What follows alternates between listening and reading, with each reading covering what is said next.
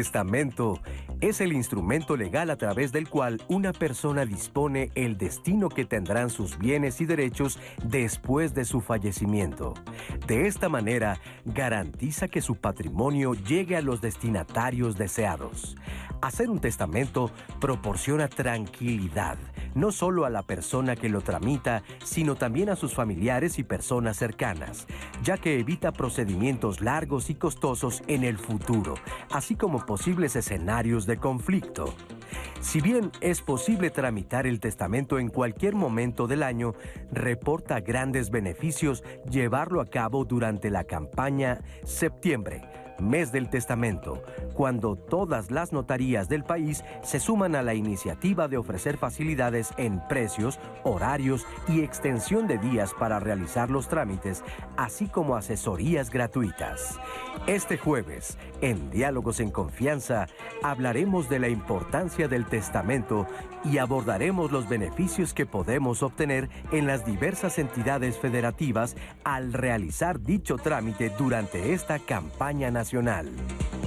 ¿Cómo están? Buenos días, semana de aniversario aquí en Diálogos en Confianza. Estamos cumpliendo 26 años y les queremos agradecer todos sus mensajes y sobre todo darles las gracias porque ustedes son los que hacen este programa. Y como siempre esperamos que en la edición del día de hoy, septiembre, mes del testamento, nos compartan sus opiniones, nos planteen sus dudas. Tenemos especialistas de primer nivel que nos van a ayudar a resolver este asunto que ¿Por qué lo postergamos tanto? ¿Por qué no nos gusta hablar de hacer un testamento? Esa es una de las preguntas que hoy vamos a contestar. ¿A qué edad se puede empezar a hacer un testamento? ¿Qué es lo que se puede heredar? ¿Únicamente bienes? ¿Qué pasa con las personas que viven fuera del territorio nacional y que desean hacer un testamento a sus familiares aquí en México? ¿Lo pueden hacer? ¿De qué manera? ¿Qué se necesita? En fin, todas las dudas, incluso si tienen por ahí un litigio atravesado por una cuestión de que no se resolvió a tiempo esta decisión por parte de sus familiares, también los vamos a orientar, así que el programa es suyo. Estamos aquí para ayudarles, para orientarles y también para estar pendiente de su comunicación. Agradecemos a Lía Vadillo, Jimena Raya y Magdalena Alejo, nuestras intérpretes que van a alternar en lengua de señas mexicana y Anaí pendiente de todas sus comunicaciones. Buenos días. Buenos días, Lupita. Muy importante este programa. Definitivamente espero sus participaciones como mencionaste y yo voy a estar atenta compartiéndolo durante todo el programa. Pues muchas gracias. Gracias, Anaí. Les presento a nuestros invitados esta mañana el notario Luis Antonio Montes de Oca Mayagoitia. Hola, buenos días, ¿qué tal Luis? Lupita, muy buenos días, muchas gracias por la invitación y muy contento de estar contigo. No, al contrario, muchas gracias porque seguramente como presidente del Colegio de Notarios de la Ciudad de México nos vas a ayudar mucho a aclarar las dudas del público, que es de lo que se trata. Con mucho gusto, estamos para servirles y para el público para poder resolver y ayudarlos y orientarlos en ese tema tan importante. Es muy importante y ahorita vamos a seguir hablando de ello. Licenciado Gabriel Moya Alesio Robles, ¿qué tal? ¿Cómo estás? ¿Qué tal? Muy buenos días. Muchas gracias por la invitación, por el espacio, a ti, a tu audiencia, Anaí. Gracias por, no, hombre, al contrario, gracias Gabriel. Él es coordinador de compilación y consulta del Orden Jurídico Nacional de la Secretaría de Gobernación y también nos acompaña el notario Alfredo Ruiz del Río Prieto. ¿Cómo estás? Bienvenido. Hola, ¿cómo estás Lupita? Muy buenos días. Gracias, Por, la, por la invitación. Anaí, gracias. Y bueno, pues también aquí nos amablemente nos ven y escuchan. Muchas gracias. Muchas gracias a ustedes. Alfredo es secretario del Consejo del Colegio Nacional del Notariado Mexicano. Con ellos tres vamos a empezar el programa sobre septiembre, mes del testamento. Y bueno, iniciando con esta pregunta, ¿por qué es importante? ¿Cuál es el propósito de que como ciudadanos hagamos un testamento? Pues mira, Lupita, eh, aquí hay que hacer un poquito de historia y hay que eh, revisar la legislación de otros países. ¿Por qué? Porque hay países como Italia que fueron antecesores de nosotros en muchos aspectos jurídicos, Italia, España, Francia, en donde allá la libertad para testar o para disponer de su patrimonio es limitada. Y en cambio aquí en México la libertad para testar es absoluta. Aquí puedes decidir al 100% de tu patrimonio a quién se lo quieres dejar. Entonces, por eso en México recobra un interés mucho más importante porque a través del testamento decides tú libremente a quién quieres que pasen tus bienes una vez que fallezcas. Entonces, Eh, en estos países europeos, incluso algunos americanos como Argentina o incluso también Estados Unidos, un porcentaje importante, en Estados Unidos va desde hasta el 40%, que va a unos herederos ya preestablecidos y que tú no puedes modificar y no puedes decidir sobre ello. Entonces, por eso la gente en estos países pierde un poquito ese interés. Pero en México la libertad para testar es absoluta. Si sumamos a esto las ventajas, ¿qué le podrían decir a las personas que están pensando en hacer un testamento o que incluso no han ni siquiera considerado la posibilidad? ¿Qué ventajas tendrían sobre esto? Bueno, sin lugar a dudas, eh, ya, ya, le tocará a Gabriel explicar la campaña que difunde la Secretaría de Gobernación y los distintos colegios de las entidades federativas y el Colegio Nacional del Notariado Mexicano en donde particularmente en el mes de septiembre hay un descuento eh, que llega hasta la mitad de lo que se cobra eh, en, el, en, el, año. Yo, yo, yo, yo, diría lo siguiente, porque pues siempre el que haya un costo, un gasto, pues la gente dice, pues mejor el siguiente año o no lo veo tan importante, pero a nosotros nos toca en las notarías ver, digamos, en la fase preventiva, cuando la gente lo hace y que de hecho eh, aquí el presidente seguramente coincidirá, normalmente la gente dice, ya me siento con paz, porque es como dejar un pendiente menos de justamente ya de la decisión y la determinación a quién le va a corresponder los bienes y, más adelante quisiera tocar el tema de los, de los hijos.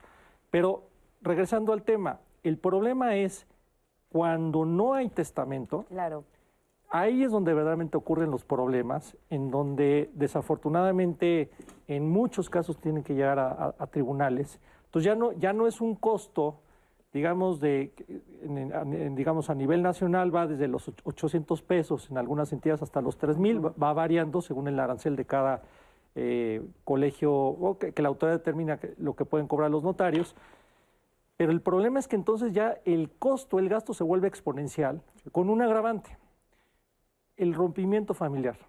Se, desquebraja la, este, el, núcleo, los familiares, y es verdaderamente lamentable ver episodios en donde, pues ahora sí que estos bienes que son esfuerzo y producto de, toda una vida, se, se, conviertan en males y en el rompimiento familiar. Esa es la parte en donde, por eso, por eso la importancia de, esta promoción y, y, como, como decía Toño, la importancia de hacer testamento, porque ya lo, que, lo, lo, que uno en vida, eh, eh, mucho o poco, lo que sea, pero uno está ya que quede claritito a quiénes le corresponden esos, esos bienes. Como dicen, no eres problemas, mejor haz, haz, tu testamento. A ver, ahora platiquemos precisamente del título de nuestro programa, Septiembre, mes del testamento. ¿Qué tiene el mes de septiembre en particular que nos convoca como ciudadanos a realizar nuestro testamento? En, este caso es, un gusto comentarles desde la Secretaría de Gobernación, en conjunto con el Notariado Mexicano, el Colegio Nacional del Notariado Mexicano, los colegios y consejos de las entidades federativas y las autoridades de las entidades federativas, por 20 años han impulsado este esfuerzo, esta campaña, que lo que tiene de, de importante es un recordatorio para las personas de que lo que es muy importante hacer su testamento. ¿Cuándo es importante hacer el testamento? Háganlo ya. No se esperen un viaje largo, no se esperen una enfermedad, no se esperen una situación de crisis. El mejor momento para hacer tu testamento es ahorita. ¿Y qué es lo que hacemos con esta campaña? Se, se hace la difusión de la importancia del testamento, hay una reducción en costos de hasta el 50% en todas las entidades federativas, son muy interesantes los costos, hay una atención personalizada del notariado mexicano, es un gran esfuerzo que realizan todas nuestras amigas notarias y notarios en todo el país que le explican paso a paso a las personas todo lo que conlleva hacer el testamento, porque el testamento es, es el acto idóneo, el acto principal para decidir a quién le dejas tu patrimonio y tus bienes, pero va, va pegado a muchas otras situaciones, a muchos otros bienes, a muchas otras cuestiones que hay que tomar en cuenta, que cuando las personas se acercan con un especialista en la materia, con una notaria, con un notario, los va a llevar de la mano para poner en orden este punto tan importante que le va a dar tranquilidad a la persona que hace su testamento y va a mantener la unión en las familias mexicanas. Y eso es lo que queremos hacer, que las familias mexicanas se mantengan unidas y que haya una transmisión ordenada del patrimonio. Ya sea mucho tu patrimonio, ya sea poco, no importa, pero todos tenemos un patrimonio en distintas medidas. Es muy importante eso ponerlo en orden y dejarlo en tu testamento. y es importante mencionar que el testamento incluye bienes presentes y futuros. Entonces, los jóvenes deben de incluirse en, esta, en, esta campaña, en este esfuerzo. Hay estados que desde los 14 años de edad se puede hacer el testamento. La mayoría de los estados, a partir de los 16 años de edad ya puedes hacer tu testamento. Por ejemplo, un joven se preguntaría, ¿qué puedo heredar eh, siendo una persona, no sé, de 16 a 20 años? A ellos, por ejemplo, ¿qué, ¿qué, les podríamos decir acerca de cómo pueden ellos, si tienen el interés de hacer su testamento, qué puede heredar un joven a esa edad? Bueno, indudablemente que pues eh, un joven de 14 o 16 años, incluso hay un par de entidades que, la, edad requerida son 18 años, pues, probablemente todavía no tenga un, patrimonio, pero efectivamente lo que es muy importante, eh, digamos, explicar es que lo, lo que se transmite este, o, la disposición del testamento no son aquellos bienes que se tienen al momento de hacer el testamento, sino aquellos bienes que se tienen al momento en que fallece el testador. Y esto es muy importante porque entonces, con antelación, ya estoy designando, pensando a, mi esposa, ¿no? Que queda ella como heredera, que lo calla cuando yo fallezca. Pero, eh, como, como decían en la intervención anterior, pues ya algunos personas de, 16, 18 años ya tienen un hijo. Ya es razón suficiente para hacer testamento, porque en el testamento se hace tutor testamentario, ya, ya, ya, hablaremos este, en qué casos y, demás, pero, pero a, lo que, a, lo que voy es que, eh, como, como comentaba el señor Gabriel, no solo, son los, no solo es el patrimonio, sino algunas otras disposiciones que también pueden quedar consideradas en el, en el testamento. El costo, antes de ir a una cápsula que nos va a orientar también mucho más sobre el tema, ¿cuánto cuesta aquí en la Ciudad de México hacer un testamento y en, y en este mes pues ya nos hablaban de un importante descuento, ¿no? Hasta la mitad. Sí, Lupita, fíjate que eh, normalmente, bueno, los notarios en la Ciudad de México tenemos un arancel. ¿Qué es el arancel? El arancel es una serie de números que nos facultan a los notarios a cobrar con un tope. Entonces, ese arancel está propuesto por el Colegio de Notarios y aprobado por la Consejería Jurídica del Gobierno de la Ciudad de México. Ese arancel está publicado en la Gaceta Oficial de la Ciudad de México y en ese, en ese arancel se establece que el costo normal en un testamento es de 6.500 pesos. Entonces, en septiembre, para que sea eh, eh, sumarnos a la campaña con la Secretaría de Gobernación y con el Colegio Nacional, se reduce a 3.200 pesos. Entonces, en función de la campaña, septiembre mes del testamento, el costo en la Ciudad de México es 3.200 pesos. Además, que ya al ratito platicaremos, en la Ciudad de México tenemos otros programas que son distintos a septiembre mes del testamento, que tienen que ver sí con el testamento, pero no con septiembre mes del testamento. No sé si me expliqué. Sí, sí, sí. pero aparte las personas de la tercera edad tienen todavía un descuento adicional a estos 3.200 eh, pesos. Así es, porque tenemos un convenio con la Consejería Jurídica a través de la Dirección General de Regularización Territorial, en donde las personas arriba de, bueno, de tercera edad, arriba de 65 años, incluso pueden hacerlo de forma gratuita. Ahí está, ahí está. Y de lo que nos habla precisamente Luis Antonio es de la jornada notarial que es el caso específico de la Ciudad de México. De eso vamos a conversar. Ahora les queremos presentar esta cápsula que nos va a orientar más sobre las, eh, eh, la, situación que enfrentamos cuando tenemos la posibilidad de hacer un testamento. Jesús Toledo Saavedra es presidente del Colegio de Notarios del Estado de Morelos. Nos habla precisamente sobre esta campaña y sobre las ventajas de realizar un testamento. Lo escuchamos y regresamos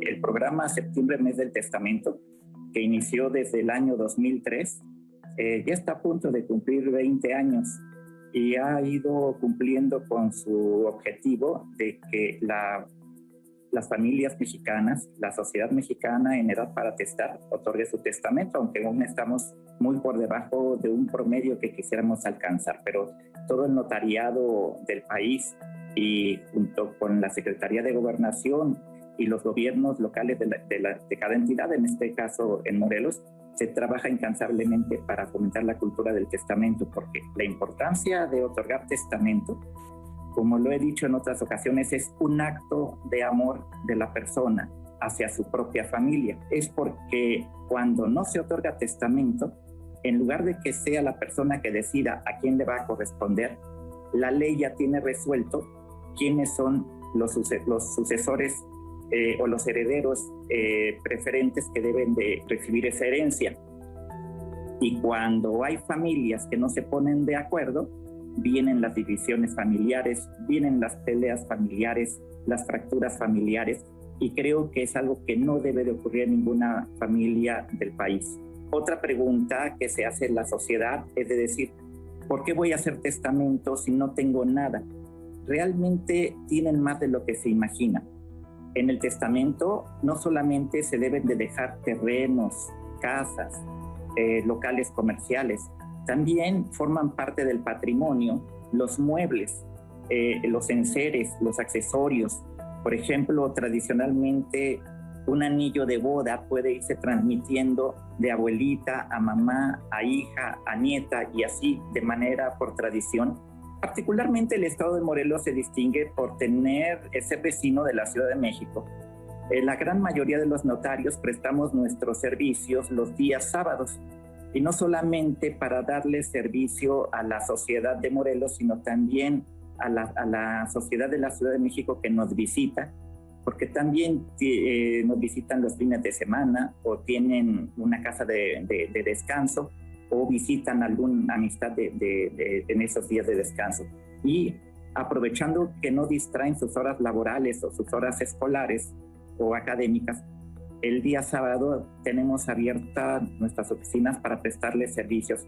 Eh, solamente que hagan una reflexión a la población en general de ese acto de amor hacia su familia y hacia sus seres queridos. No dejen pasar esta campaña del mes del testamento y marquemos una diferencia, de que todos tengamos testamento, así como es muy importante contar con, con, con, con, documentos básicos. Uno de los documentos básicos es el testamento. Pues ahí tenemos más elementos para hablar de este tema del testamento. Sabemos que se heredan bienes, pero también se heredan derechos. ¿Esto qué puede significar para que la gente lo entienda? Mira, Lupita, aquí efectivamente, en el concepto de lo que es el testamento, se transmiten bienes y derechos. Derechos puede ser un derecho que yo tengo a cobrar un crédito, un derecho que yo tengo en función de una sociedad mercantil, mis acciones que yo tengo en esa empresa. En fin, todo lo que es parte de tu patrimonio es susceptible de valorarse en dinero y puede ser objeto de transmitirse vía sucesión testamentaria o sucesión intestamentaria si es que no se hizo testamento. Pero no nada más con eso. La ley establece que también se transmiten bienes y males. También tus deudas también se transmiten a tus herederos. Y entonces eso es lo que hay que revisar hasta dónde se van a poder pagar. Porque la ley establece que esas deudas que tú transmites, que no se extinguen con la muerte, tienen que pagarse con el acervo hereditario, con lo que tú dejaste. Eso se llama recibir la herencia a beneficio de inventario. Es decir, que las deudas que tú dejes se van a pagar hasta donde alcance el acervo o los bienes que tú dejaste. Entonces, dejas tus casas, dejas tus joyas, dejas tus coches, los bienes materiales, también derechos sobre bienes que a lo mejor puedan ser inmateriales. A lo mejor es dueño de una patente, de unos derechos de autor, de un libro que escribiste, de una canción que escribiste y que la tienes registrada. Esos derechos también forman parte de tu patrimonio y también pueden ser dejados, eh, instituidos en legado o en herencia en tu testamento. ¿Qué tipo de deudas, por ejemplo, serían las que se heredan? ¿Todas las deudas que adquirimos? No todas, o sea, hay algunas deudas que se extinguen con la muerte. Entonces, por ejemplo, yo con mis hijos estoy obligado a pagarles una pensión alimenticia. Cuando yo me muero, esa deuda se extingue. ¿De acuerdo? Entonces ya será otra situación en la que tenga que aparecer ahí. Pero una deuda hipotecaria que yo deba a un banco, esa sí se transmite. Y entonces eh, pues mis herederos tendrán que pagar ese adeudo que yo contraje con el banco o con algún otro acreedor. Tienen que pagarse. ¿no? Hay tres tipos de deudas. Deudas hereditarias, que son estas, ¿no? Deudas testamentarias que surgen con el mismo testamento. ¿Por qué? Porque en mi testamento también puedo reconocer adeudos. Y entonces, si resulta que yo le debía a Lupita 20 mil pesos, pero nunca le firmé nada, y a mí me da pena. Entonces, en mi testamento reconozco que a Lupita yo le debo 20 mil pesos. Y entonces, esa deuda también la van a tener que pagar mis herederos. ¿Dónde están? vamos a avisarles, vamos a recordarles. Qué bueno, porque que nos quede claro que no nada más podemos recibir, eh, no sé, pues algún bien material, sino también hacernos cargo de lo que dejó la persona que ya no está con nosotros en ese sentido que también incluye las deudas. Cuando hablamos de que es personal libre, irrevocable el testamento, ¿de qué estamos hablando, por ejemplo? Eh, son las características principales del testamento que es personalísimo. Nada más puede ir la, la persona en físico al notario, a la notaria a hacer su testamento Puede ir acompañado del marido, lo pueden llevar los hijos, los nietos, no pasa nada, pasan a la notaría, pero en el momento de hacer el testamento va a pasar únicamente la persona interesada a hacer su testamento para que sea totalmente libre, sin presión alguna. El profesional del derecho, la notaria, el notario le van a explicar paso a paso todo lo que implica, cómo se debe de hacer, le van a asesorar para que su plena voluntad quede plasmada en el testamento, sin presión alguna. Irrevocable. Nuestra vida va cambiando, eh, nuestra vida es cambiante y, hoy podemos tener una situación de vida y en 10 años puede ser diferente. Hoy puedo tener un hijo, en 10 años puedo tener cuatro hijos. ¿Qué quiere decir?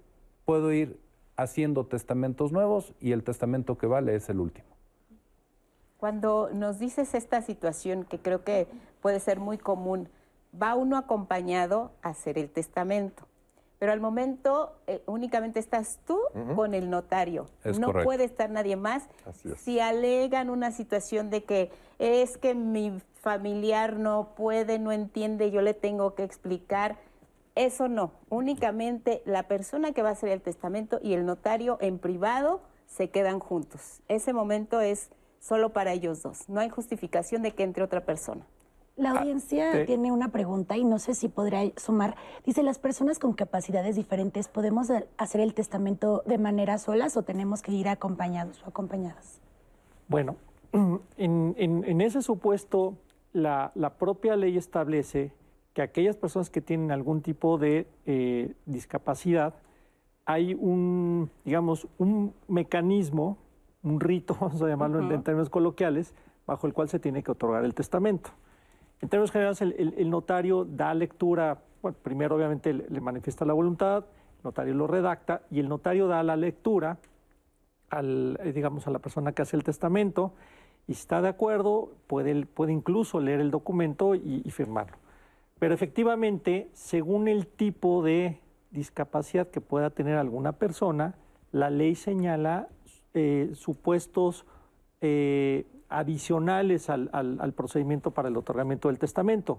Por ejemplo, en el caso de una persona que no puede ver, pues entonces tiene que haber un testigo y además que éste haga la lectura adicional, ¿no? Y entonces ahí es donde se va este, señalando, eh, según el tipo de discapacidad, ese, esa, esa cuestión. Por ejemplo, que no es discapacidad propiamente, pero alguien que no hable el idioma español, que mm. también desde luego pueden otorgar el testamento, pues también señala un, un procedimiento especial. Incluso para, para personas que tienen eh, esta cuestión de estado de interdicción, es decir, gente, gentes que por el grado de discapacidad este, pierden esta eh, capacidad este, de ejercicio, puede también haber un periodo de lucidez en donde también con médicos puedan otorgar testamento. Es decir, el, espíritu es que la mayor parte de la población haga su testamento, incluso en, cuestiones en donde en principio eh, es difícil que lo, que lo pueda hacer, pero, pero la ley les da esa oportunidad para que lo hagan. Muy bien. Otra llamada, Anaí, que tengas por ahí para Tenemos muchas dudas. Eh, Luis Miguel Medina, ¿qué documentos necesitamos para realizar nuestro testamento ante el notario? Y ya el costo lo mencionaron hace un momento. ¿Y se puede realizar en cualquier notaría o tiene que ser en la cercana de a mi domicilio? ¿Qué documentos necesitan para el testamento? Aquí es, es muy sencillo, su identificación Con su identificación, no necesitas mayores datos. ni de esto es mío, ni las. Eh, es, recomendable que tengas un inventario, un listado de, tus bienes. Si, si, es, si es recomendable, haría las cosas un tanto más sencillas, pero la realidad, si quieres partir del testamento más básico, tú vas con tu identificación a tu notaría más cercana, no tienes que ir al de tu domicilio, puedes ir a cualquier notario en todo, a, lo largo de todo el territorio nacional. Tú puedes ir con cualquier notario y si quieres saber los costos que están en las entidades federativas, están publicados en la página web de testamentos.gov de la Secretaría de Gobernación. Y más que nada es la voluntad de querer hacer su testamento hoy. Claro. Tomas tu identificación y vas a tu notaría más cercana. Hay personas eh, que puedan decir que heredan bienes que no les pertenecen, ya sea por confusión o porque saben que efectivamente están mintiendo sobre eso. Mira, puede ser. Eh, nuestro Código Civil reconoce el legado de cosa ajena, pero para que pueda surtir efectos, el testador tiene que saber que ese bien no es de él. Entonces yo le puedo decir en mi testamento, dejo en favor de, o lego en favor de Lupita el coche de Alfredo yo sé que no es mío. Y entonces, ¿qué va a tener que hacer mi heredero? Mi heredero y el albacea van a tener que comprar el coche de Alfredo para entregárselo a Lupita. Ah, muy bien. Con eso nos vamos a la pausa.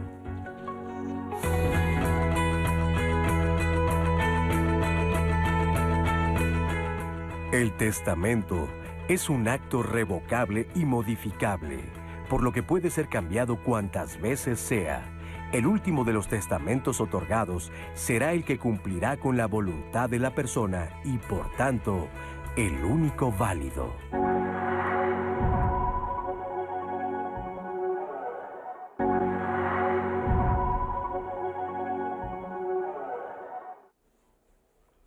Ya estamos de regreso a su programa Diálogos en Confianza. Yo sé que tienen muchísimas preguntas y quiero agradecer su participación, pero antes de eso quiero hacerles una pregunta.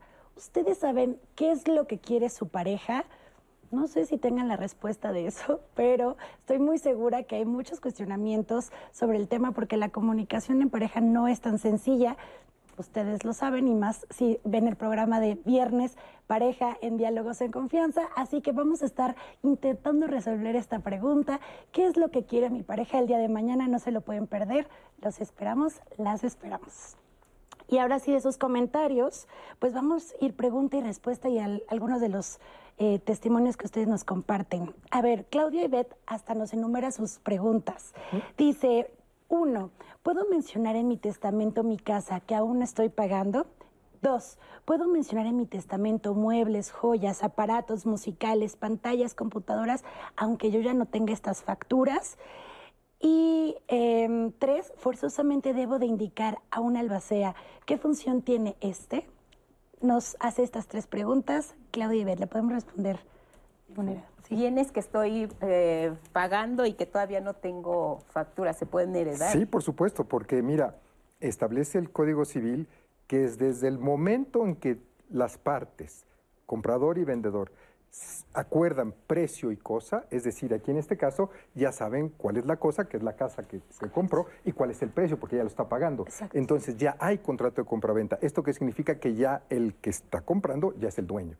Y ese eh, derecho de real de, de, propiedad lo puede transmitir, por supuesto, a través de la sucesión hereditaria y establecer un, un heredero y un legatario en su testamento. Albacea, ¿qué es el albacea en términos comunes y corrientes, ¿siempre tiene que existir este concepto? Necesariamente, toda sucesión, digamos, al fallecer el testador, se inicia el procedimiento este, sucesorio, que también desde luego es en los intestados, y el albacea en este procedimiento tiene el rol protagónico porque tiene todo el cúmulo de, de, prerrogativas, pero sobre todo de obligaciones, de cumplir cabalmente la voluntad del testador. Entonces, por ejemplo, ahora que hacían la pregunta, eh, una vez que ya el, albacea acepta el cargo, hace un inventario justamente de todos estos bienes y derechos que, hemos este, platicado, así como las deudas, ¿no? Y entonces en el propio procedimiento sucesorio va habiendo secciones. Hace rato eh, preguntabas, ¿no? De, esta cuestión de las, de las deudas. Yo diría, y esto es bien importante para que la gente que normalmente nos, nos está viendo, escuchando, pues antes que alguien herede y le toque algo, se tiene que liquidar del patrimonio de la esta más hereditaria el pago de las deudas. Entonces, ¿a quién le corresponde eso? La albacea. Es muy importante la albacea y por eso tiene, sí tiene que ser alguien, en principio, pues obviamente si es heredero único, generalmente es el, propio albacea, pero en aquellas, en aquellas sucesiones en donde pudiera haber algún tipo de problema, sí es recomendable pensar en alguien que, eh, pues, que, tenga el tiempo disponible y, la, digamos, este, ¿cómo, diré? Eh, el alcance para poder eh, atender todas y cada, por supuesto conciliar, pero incluso hay hasta obligaciones de carácter fiscal. Entonces, este es un cargo que de pronto es muy, qué honor que me hayan nombrado como albacea, pero en algunas ocasiones es una responsabilidad, efectivamente. ¿Tiene que ser un miembro de la familia? No necesariamente. Si muere el albacea, ¿qué pasa? En el, en el propio testamento, y es muy frecuente nombrar al, albacea y a su vez a los sustitutos en caso de que pueda haber algún fallecimiento, pero puede haber también una renuncia, puede haber también casos en donde eh, incurre en alguna enfermedad, entonces puede haber una dispensa por parte del juez, y entonces se pueden, así como ah, se pueden nombrar herederos en primer lugar, digamos, plan A, plan B, plan C, lo mismo ocurre con los albaceas. Entonces el llamado sería a que sean muy cuidadosos al momento de elegir eh, la figura del albacea, ¿no? Es correcto. Eh, el, albacea es una pieza clave, es quien va a seguir nuestras instrucciones de lo que queremos hacer. Nuestra última voluntad se plasma en el testamento y el, albacea es el que se va a encargar de que suceda. Pero ahí lo importante es, eh, tomamos en cuenta que el testamento es el que el acto principal que va a poner en orden todos nuestros bienes y el albacea va a seguir nuestras instrucciones. Y para este caso, cuando tengamos la asesoría especializada con el notario, con la notaria, y que nos hagan ese blindaje y todas esas características de eh, que el albacea lleve el sustituto, que es el plan B, que es el plan B, que tienes que alinear todos tus bienes, es el caso muy específico de créditos hipotecarios, créditos de auto, eh, cuentas bancarias siempre hay eh, beneficiarios designados en los seguros de vida o en las cuentas de banco. Es muy importante empezar a alinear tanto beneficiarios en toda esa documentación legal como herederos. ¿Para qué? Para que las cosas fluyan más fácil y, caminen de forma muy sencilla cuando, cuando se abra la sucesión. Pero toda esa asesoría ya especializada el notario te la va a explicar y te la, y, te la va a desglosar de forma tan sencilla que la vas a poder entender. Lo importante es acercarte al notario y ya te va a dar toda esa explicación y ese blindaje jurídico que tú necesitas. Sobre todo por estos dos, conceptos que están manejando. Una cosa serían los beneficiarios y otra los herederos. Si yo, por ejemplo, tengo una cuenta en el banco y nombro a mis beneficiarios y a la hora de hacer mi testamento eh, no son los mismos, eh, eh ¿qué pasa? O sea, unos son mis beneficiarios de mi cuenta, pero no están heredando en ese momento en el testamento como figuras eh, así establecidas lo que significa esa parte de, mis bienes? Sí, sí, Lupita, fíjate que ahí hay dos, dos disposiciones. Uno en la ley de instituciones de crédito, que es la ley que regula los bancos, en donde se establece que eh, para las cuentas que se abran por parte de los particulares en los bancos, se van a entregar esos fondos cuando muera la persona a, las, a los beneficiarios que haya designado el, eh, el cuentaviente en, la, en, el, en el contrato con el banco. Para el caso de que esos beneficiarios no estén, hayan muerto o no puedan adquirir, entonces dice la propia disposición de la ley de instituciones de crédito que irán a las disposiciones del derecho común, esto es, a la sucesión y a lo que hayas dicho en tu testamento. Entonces, por eso vale la pena que en los testamentos se establezca que para el caso de no haber beneficiarios se designa a un legatario respecto de los recursos que queden en esa cuenta a tal persona. Entonces, al momento de, que yo estoy con el notario y este, él me tiene que decir, ¿sabe qué? Esa cuenta de banco usted ya tiene beneficiarios, ya no los puede incluir en su testamento, o si es el caso contrario, hay que incluirlos. Así es. Entonces ahí lo que hay que asesorar a las personas es recordarles, porque muchas veces no saben, Claro. Son cuentas que ya abrieron hace 10, 15 o 20 años. Son cuentas muy, muy viejas. Y muchas veces se abrieron cuando yo era soltero y entonces yo establecí como beneficiarios a mis papás o a mis hermanos. Y hoy estoy casado y tengo hijos, entonces hay que acudir al banco, a la sucursal en la que se haya aperturado la cuenta, para hacer una modificación de beneficiarios. Y esta disposición se replica en la ley del mercado de valores. Cuando las personas tienen cuentas en una casa de bolsa, es exactamente lo mismo que el dinero que esté depositado en las casas de bolsa va a ir a dar o se les va a entregar a los beneficiarios que se hayan designado en esos contratos que se hayan aperturado con las casas de bolsa o con los bancos. Entonces, sí tenemos que tener claro quiénes son los beneficiarios que designamos en esos, en esos eh, contratos que, que, celebramos con el banco o con la casa de bolsa. Muy bien, Ana, ahí te veo con los ojos a punto de, desorbitar. bueno, es que me tiene, me tiene muy entusiasmada que ustedes están participando muchísimo y tengo más preguntas que yo en la vida. Eh, y tenemos este comentario de Monabel. Hacer un testamento es muy importante. Se evitan muchos problemas. Mi madre no quiso hacerlo y ahí es cuando conocí a mis hermanos, al padre que nunca estuvo con nosotros. Fue muy triste y desgastante lidiar con ellos. Nos pone una cara triste. Eh, este comentario de, de Mona Bell es muy similar al testimonio que tenemos preparado para ustedes de Edgar, Edgar Hernández. Vamos a verlo, Lupita, si les parece bien. Vamos a revisarlo y regresamos aquí al, al foro. Tuvimos un problema en la familia eh, con una casa de mi abuela que quedó intestada y pues fue una situación muy triste porque prácticamente la familia se partió en dos. Eh, mi abuelo supuestamente le dejó la casa a una de mis tías y pues mis otros tíos estaban peleando, total de que eh, yo me quedé a cuidar la casa y me tocó la parte del, del desalojo, lo cual fue una situación muy fea para mí. Eh, y pues justo fue eso que dije, no quiero que pase lo mismo con, con mi patrimonio, mejor dejar las cosas en claro desde el principio. Y pues yo creo que no tenemos una cultura y pensamos que no nos va a pasar, ¿no? Que no, no vamos a fallecer pronto.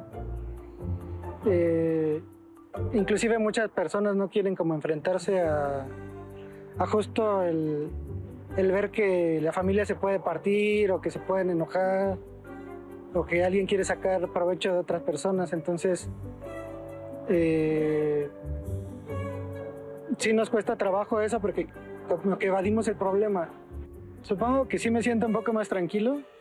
Realmente como que no está uno pensando mucho en, el futuro. Digo, yo todavía me siento joven y como que no estoy pensando en que me puede pasar algo, pero, pero sí el saber que, que los pocos bienes que poseo, lo que voy a poseer, pues van a quedar en, en manos de mi hijo, pues creo que es este, suficiente para, para poder este, estar tranquilo.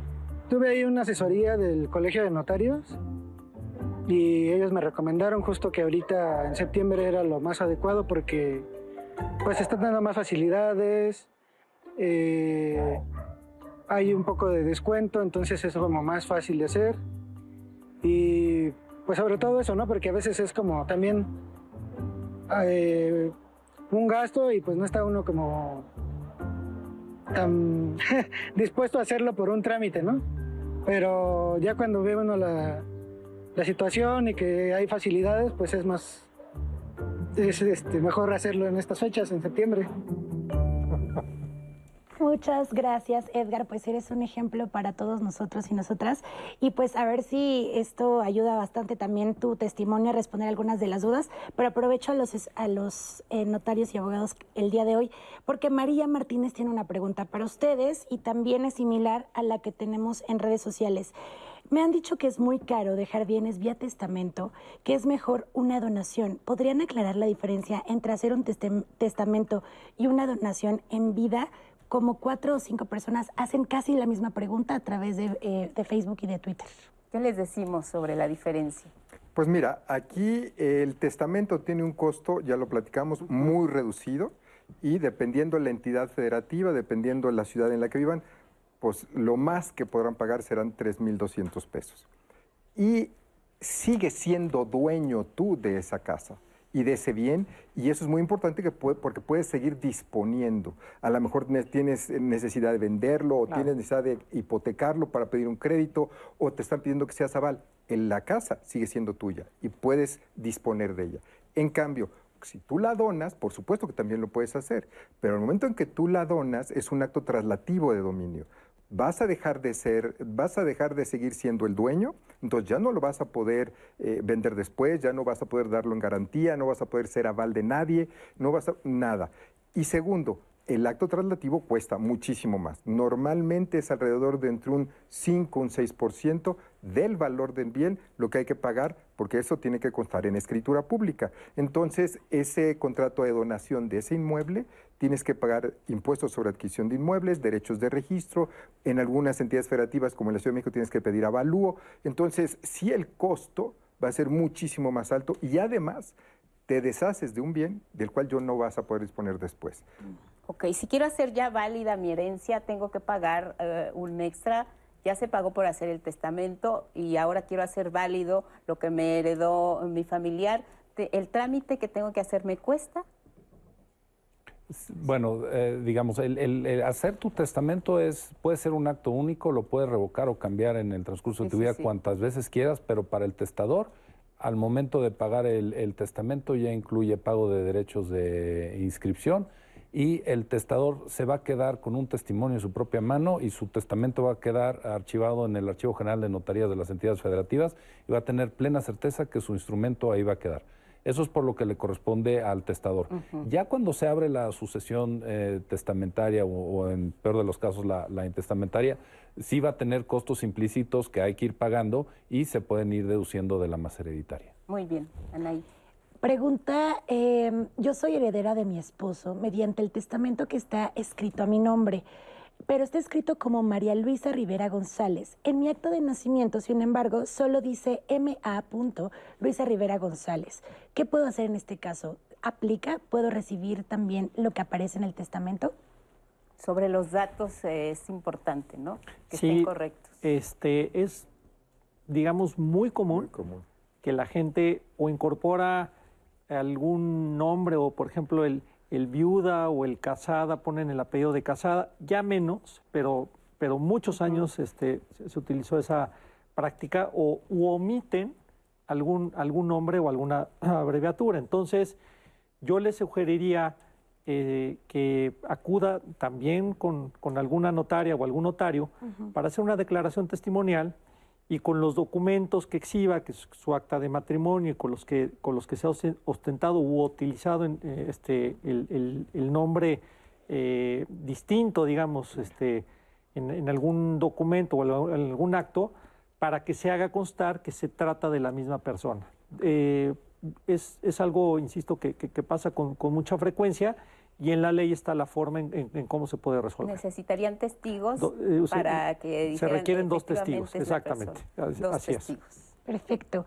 Eh, nos pregunta de Totot, una pregunta, si el cónyuge, el cónyuge llega, eh, lleva ya 10 años con la posesión de los bienes después de la persona fallecida y pues esa persona casada quiere hacer su testamento, ¿necesita pasar esos bienes a nombre del cónyuge o lo puede hacer su testamento así donde consigo hacerlo. ¿Eso es posible?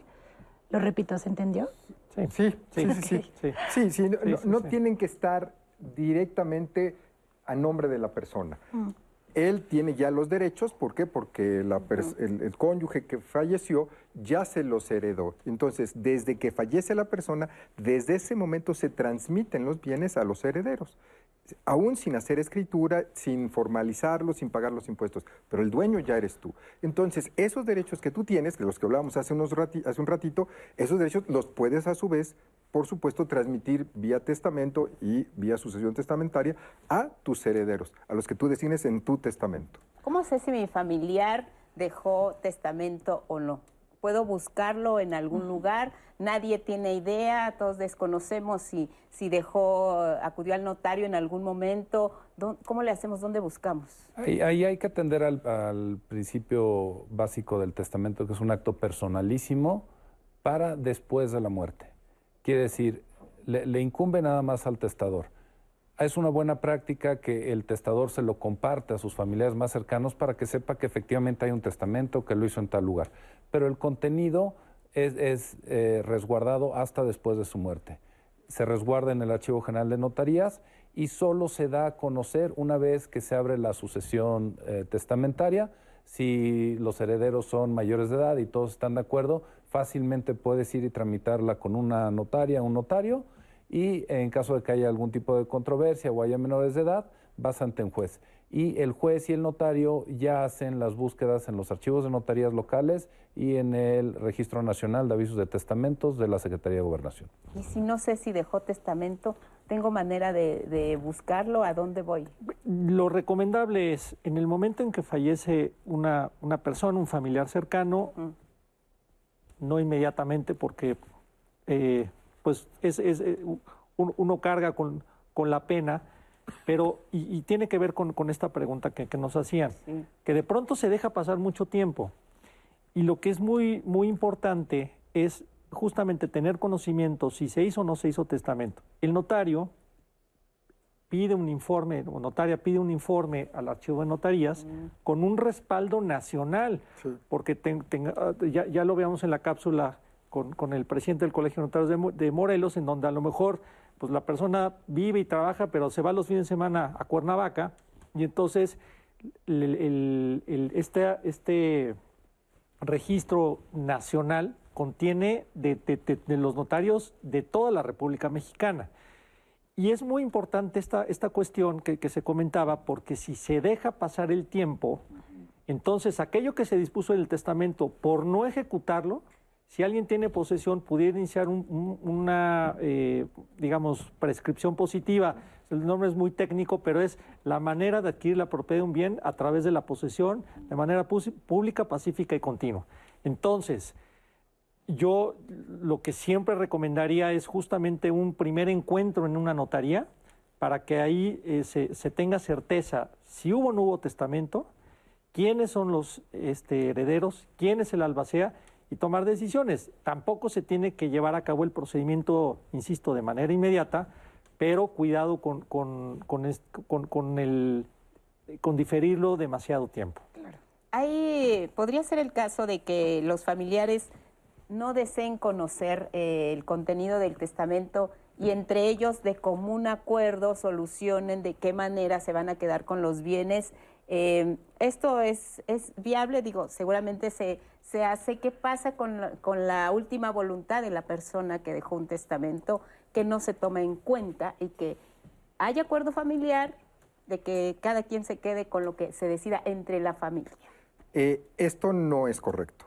O sea, lo ideal es, eh, de acuerdo a, los, a la ley, al Código Civil de todas las entidades federativas, todos los actos traslativos de dominio, en este caso por herencia, tienen que constar en escritura pública y entonces tienen que acudir necesariamente con un notario para poder regularizar y poder poner esa propiedad a su nombre.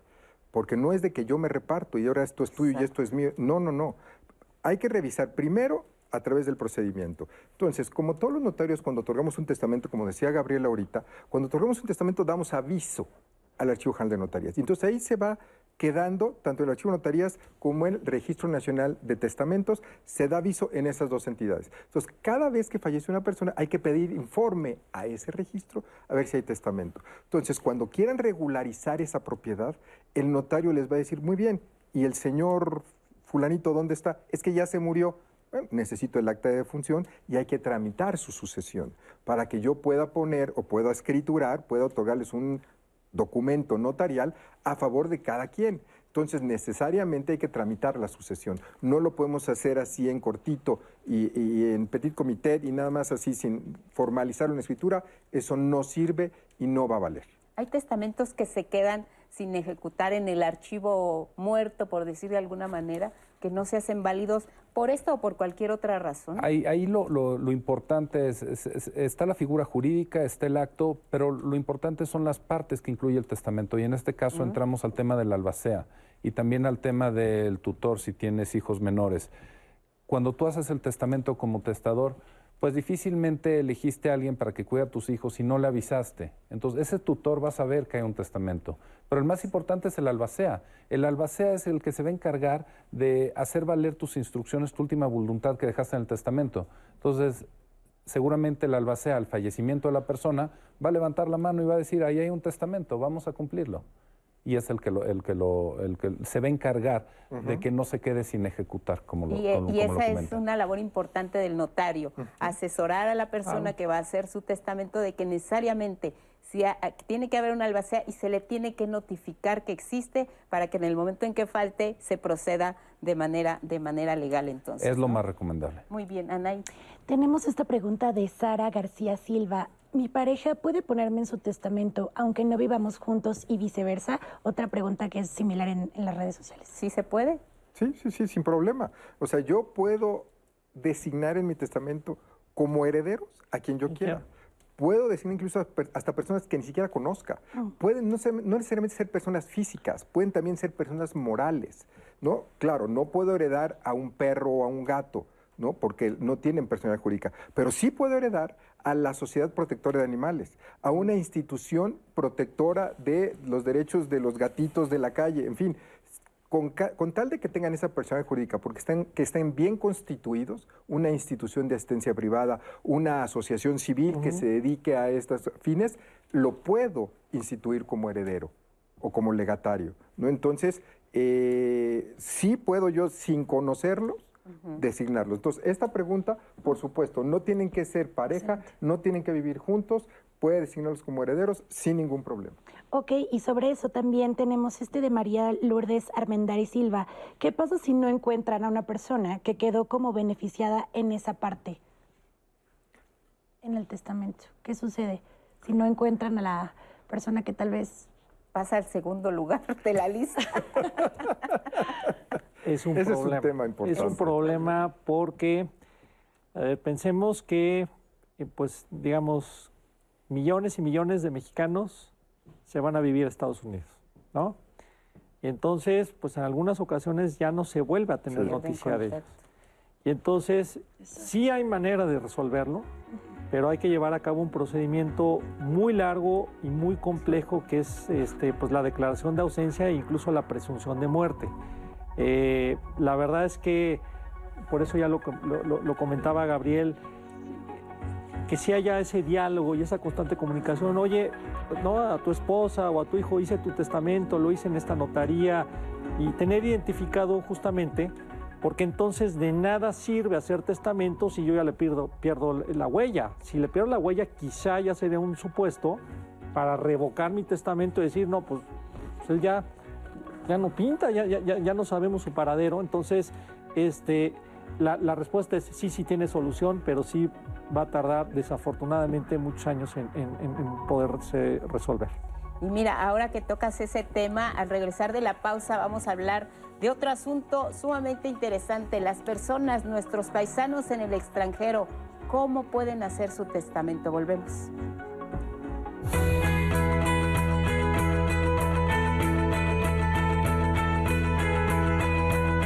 Los bienes pasarán a ser propiedad de los herederos designados hasta el fallecimiento del testador, por lo que éste puede seguir disponiendo de su patrimonio.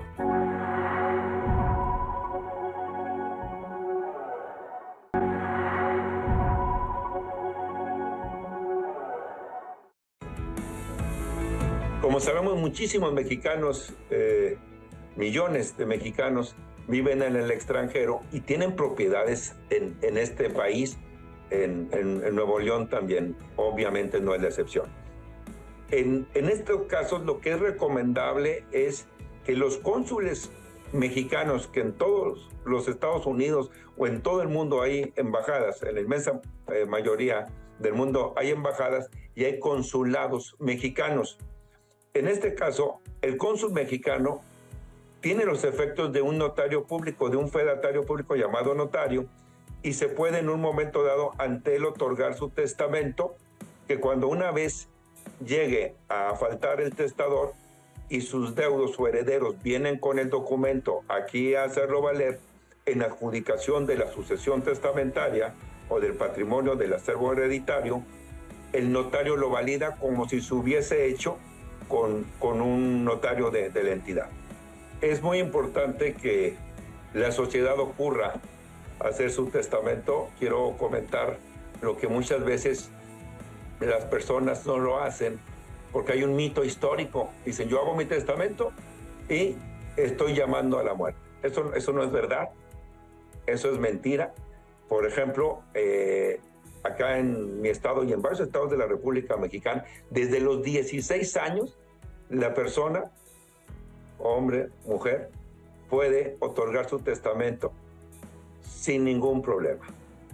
Es decir, no tiene que ver con la edad para que alguien pueda disponer libremente de su disposición eh, eh, testamentaria y que además con la tranquilidad que puede cambiar en cualquier momento mediante una revocación de su testamento y hacer uno nuevo y a final de cuentas el último que haga sin tener límite del otorgamiento de testamentos, el último que haga es el, el que se considerará como válido y será respetado en cualquier parte de la República Mexicana.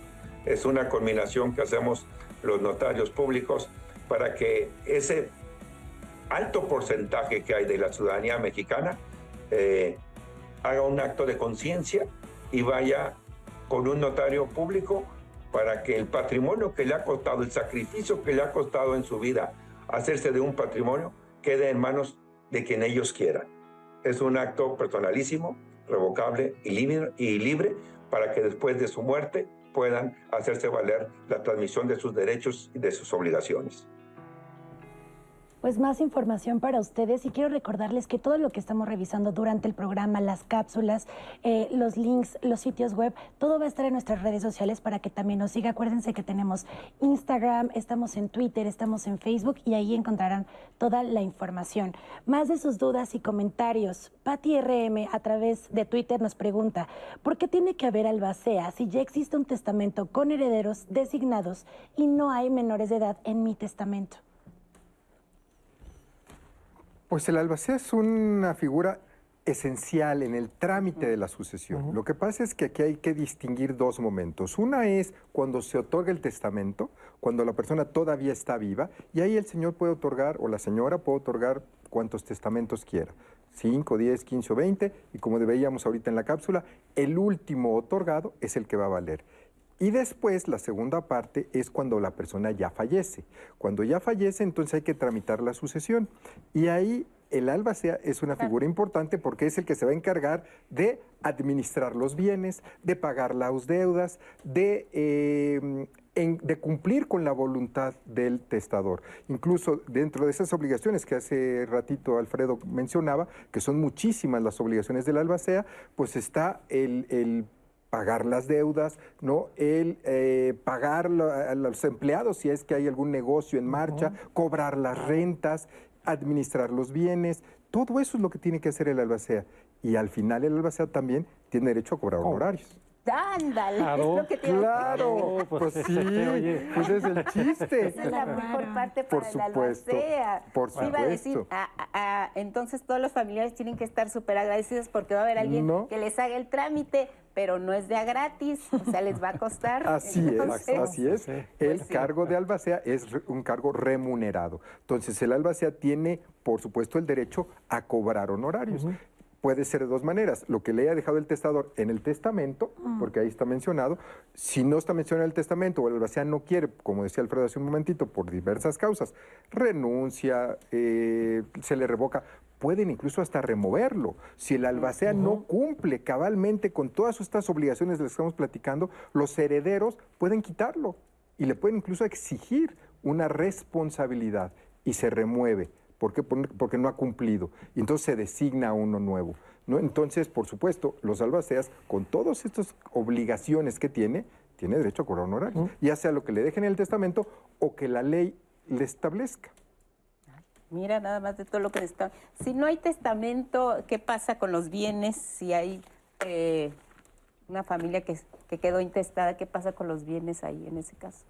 En el caso de que no haya testamento, se van a llevar un eh, sabor muy amargo, sendos problemas familiares, eh, largos juicios, se abre una sucesión intestamentaria y en el caso de que no haya herederos, pasa a la beneficencia pública o al sistema DIV nacional y en el caso que haya herederos, pues hay que llevar la sucesión.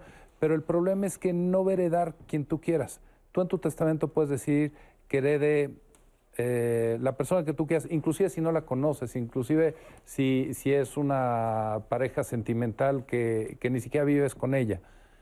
Pero si tú no dejas testamento, la ley va a señalar precisamente en familias hasta el cuarto grado quién y en qué orden van a heredar. Entonces, si tú quieres decidir y quieres que se respete tu última voluntad, haz tu testamento. Si no, la ley sí cubre eh, los requisitos y te dice el camino del quién y el cómo pero la importancia del testamento es que tú eliges a quién. Claro, y no de manera automática me debo de sentir con el derecho de que por haber compartido mis últimos años con esta persona, yo soy la única y total heredera de sus bienes. Será la ley la que determine en caso de que no haya dejado su testamento. ¿Nos querías compartir una anécdota del, Nada más de la, de la cápsula que comentaba Gustavo, el presidente del Colegio de Notarios de Nuevo León. Eh, en la Ciudad de México, en las jornadas notariales, eh, transcurso del año damos consultorías en las explanadas de las, de las alcaldías. Y hace algún tiempo eh, estábamos en una consultoría con una señora y me empezó a platicar alguna problemática y le digo, le, sugiero y le recomiendo que haga su testamento. Y entonces la señora se molesta y me dice, muchacho insolente, ya me está matando. Se molestó, se molestó. Y entonces, bueno, ya acabó la, la, consulta y me dice, bueno, deme su tarjeta, ¿no? Y, como al mes siguiente fue a la notaría. Bueno, ya lo pensé bien. Yo creo que sí lo voy a hacer, pero no, le, no, este, no deja de ser insolente. Y a usted no le voy a heredar pero, nada. Pero, pero, pero yendo al punto este, sí es importante decir, a ver, todos nos vamos a morir, pero de alguna manera, este, como también ya se ha comentado en la, en la, en la cápsula, es un acto de amor, de responsabilidad, como decía Gabriel, porque de alguna manera pues se van tratando de evitar esos, siempre va a haber como algún conflicto, alguna diferencia. Entonces, qué mejor que quede ya dicho y establecido y puedo cambiar mi voluntad conforme vaya cambiando la, circunstancia. Pero ahorita que, que, escuché a Gustavo me acordé de, ese episodio. Sí, mucha gente no lo quiere hacer porque precisamente piensan que uno les está diciendo, pues ya estás en las últimas, ponte a ver cómo repartes tus bienes. Y con un agravante. Muchas veces ya nos hablan cuando una persona ya está internada, sometida a medicamentos y que ya desafortunadamente ya no tiene esa lucidez para poder otorgar el testamento. Entonces, pues justo es eso, que se pueda hacer en el momento idóneo, porque a veces ya es demasiado tarde. Bueno, eh, eh, creo que es importante lo que dices. Eh, si les parece, vemos esta cápsula que tiene que ver con el Consejo de Notarios del Estado de Yucatán. Es el presidente y él es Héctor José Victoria Maldonado. Lo escuchamos y regresamos para seguir hablando del tema. En esta ocasión, en el estado de Yucatán, por segundo año consecutivo, el mes del testamento se convierte en un bimestre del testamento. Esto es que eh, estos beneficios los tendrán los ciudadanos yucatecos en general, quienes se encuentran en el estado de Yucatán, durante los meses de septiembre y octubre.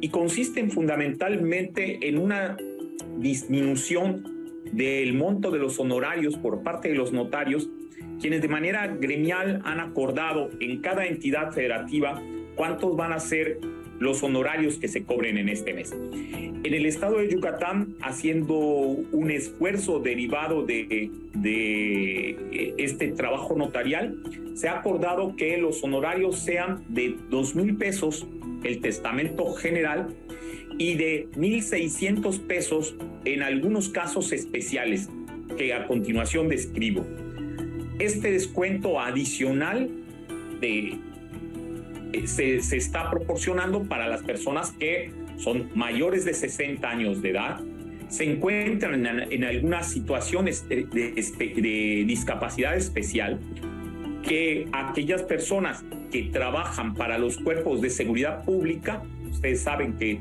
que Yucatán es el estado con mayor seguridad en, en todo el país, y de algún modo en, Yucatán los notarios queremos también uh, reconocer ese trabajo de nuestros cuerpos de seguridad dándoles este beneficio adicional y también este beneficio se dará para aquel personal paramédico que ha participado durante los años de 2020, 21 y 22 en, en las tareas sanitarias, particularmente reconociéndole su trabajo durante la emergencia sanitaria de COVID-19.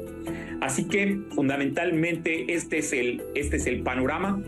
Por su parte, el gobierno del estado apoya este, este, este mes, este programa especial, lo apoya exentando durante los meses de septiembre y de octubre de todos los derechos, de todas las contribuciones que genere el otorgamiento de un testamento público. Hoy vemos que la campaña Septiembre Mes del Testamento ha permeado en una sociedad mucho más joven. Es decir, ahora vemos a muchos jóvenes, muchas parejas de recién casados que recién han tenido un hijo, muchas parejas, eh, muchas personas que, que simplemente han reflexionado sobre esta importancia independientemente de su edad y de sus condiciones de salud y hoy están llegando a las notarías mucho más jóvenes, mucho más, eh, eh, mucho más número de personas para hacer esa disposición testamentaria y para disponer de sus bienes.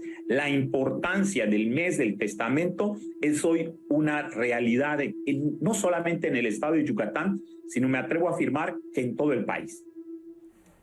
Aprovechemos el mes de septiembre, todavía le quedan días para que se acerquen a la notaría que ustedes elijan para realizar su trámite, 50% más barato y todavía más aún para las personas de la tercera edad. Así que tómenlo en cuenta, ya vimos que los precios varían según la entidad federativa, pero pueden reducirse de manera muy importante y significativa y qué bueno que cada vez más personas lo hagan y cada vez más jóvenes. ¿Qué porcentaje de la población no habremos hecho nuestro testamento?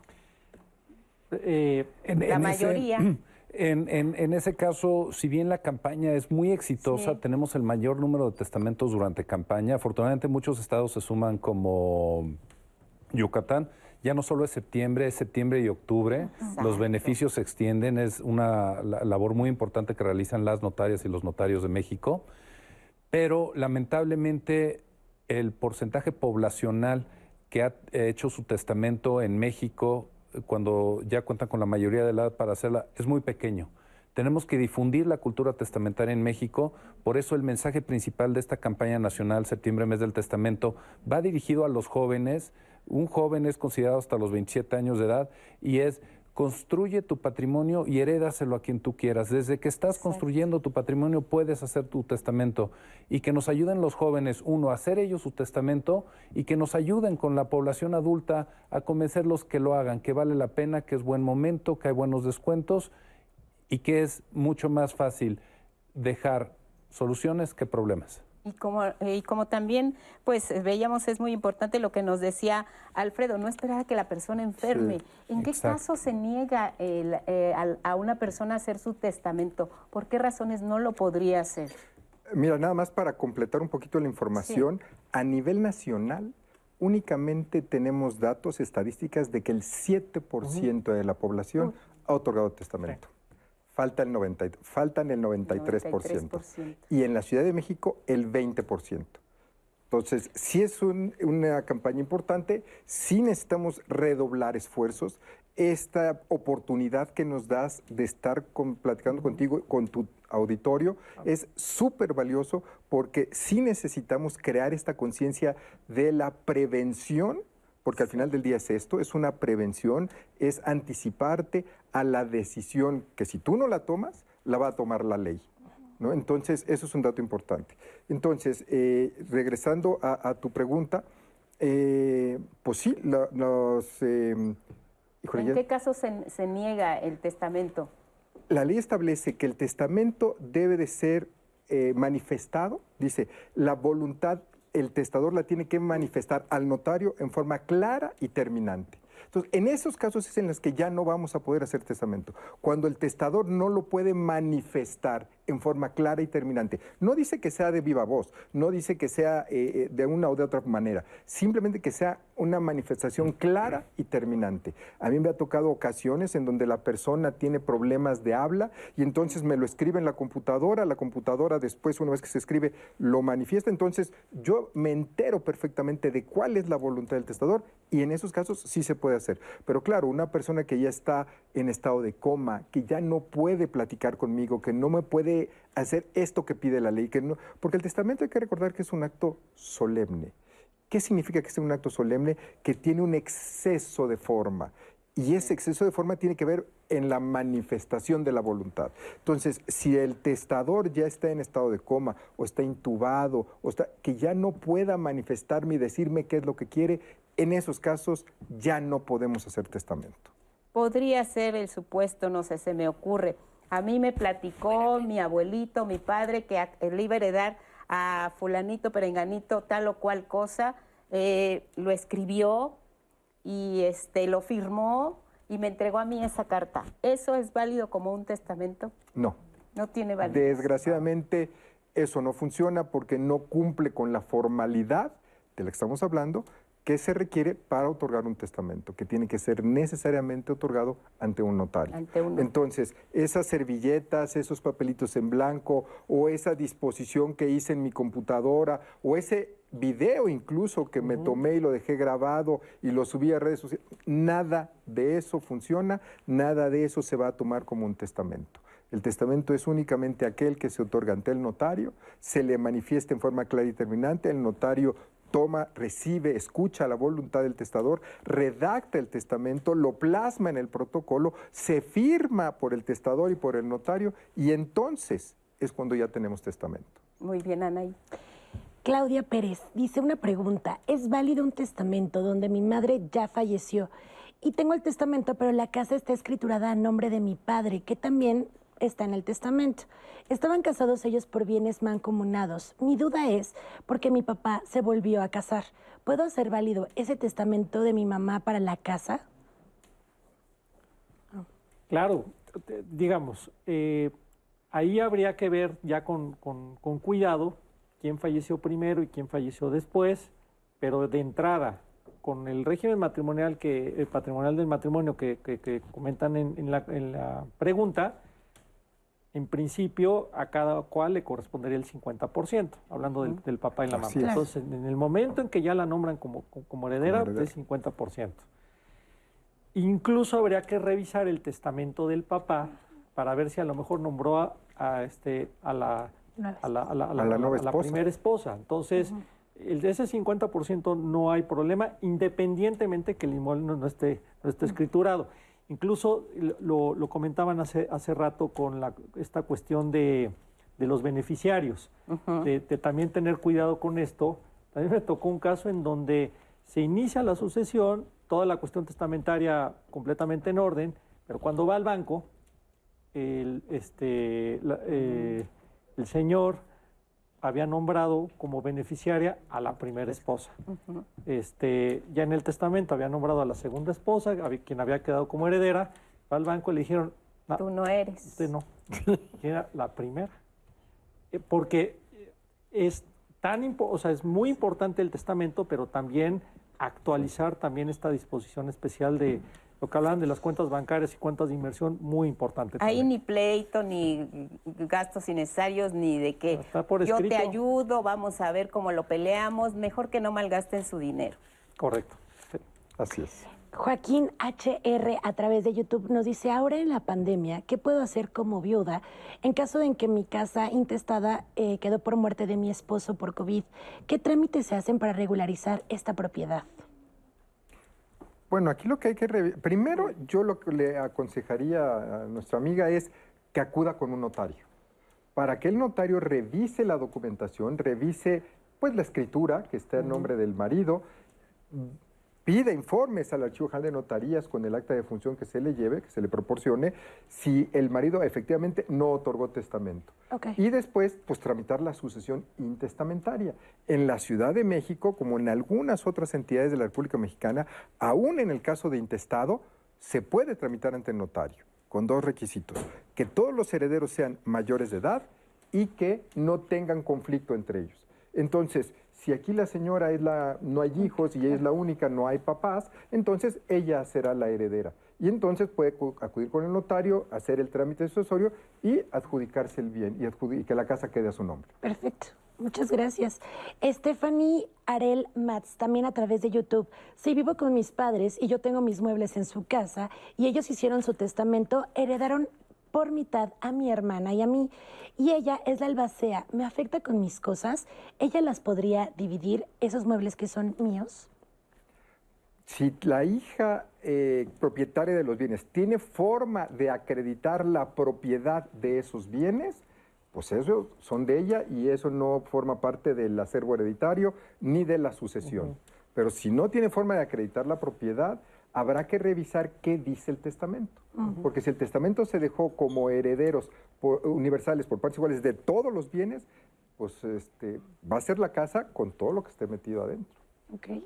Sí, incluso ahí lo, recomendable, no solo en este caso, aquí aparentemente ya, ya, ya falleció, pero se pudiera de alguna manera decir, te los presto de manera gratuita, es un contrato de comodato justamente para que cuando el albacea, que ya lo comentamos, hace el inventario y decir, no, espérame acá, este contrato yo se los presté, son míos, ¿no? Es porque toda esta cuestión que, que, lo comentaba Toño es una cuestión de prevención. Entonces, de alguna manera es muy común con alguna obra de arte, muebles, joyas que se comentaba. Entonces es, es importante que haya algún contratito muy sencillo en donde yo le, le concedo el uso gratuito, pero para que cuando llegue la sucesión no se reparta si, si, si, era mío. Claro. Y este, este asunto también tiene que ver con que yo todavía eh, estoy vivo y ya empiezo a, repartir mis bienes. Eh, ¿Ven eh, algún riesgo de que se empiece a mencionar, bueno, a ti te voy a dar esto, a ti te voy a dar esto, este, adelantándonos un poco a los tiempos? Lo que pasa es que al final se puede decir lo que quieran, pero ya, ya, ya lo comentaba este, el presidente. O sea, al final videos, este, comunicados, este, recomendaciones, pero al final lo, lo, que va a valer es lo del testamento. Con algunos bienes muebles, pues quizá a lo mejor, incluso la misma ley lo prevé que la, que la persona se puede ir entregando, pero, pero digamos, la, la, propiedad sí le corresponde al testador hasta, su fallecimiento, de manera tal que puede ir de vuelta, ¿no? o que no lo este, quieran correr antes de que... Claro, claro. Por eso lo de la donación que decía Toño que no es una práctica recomendable, porque ya una vez donado yo ya no puedo decirle que tengo una tengo una enfermedad, tengo una necesidad económica, tengo algunas cuestiones, entonces la verdad es que esas, este tipo de donaciones hay que tener mucho cuidado, cuando, cuando proceden. Muchas gracias. Pausa.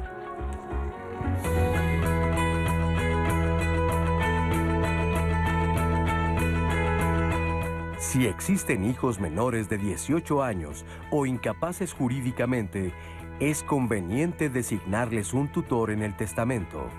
El tutor no puede disponer.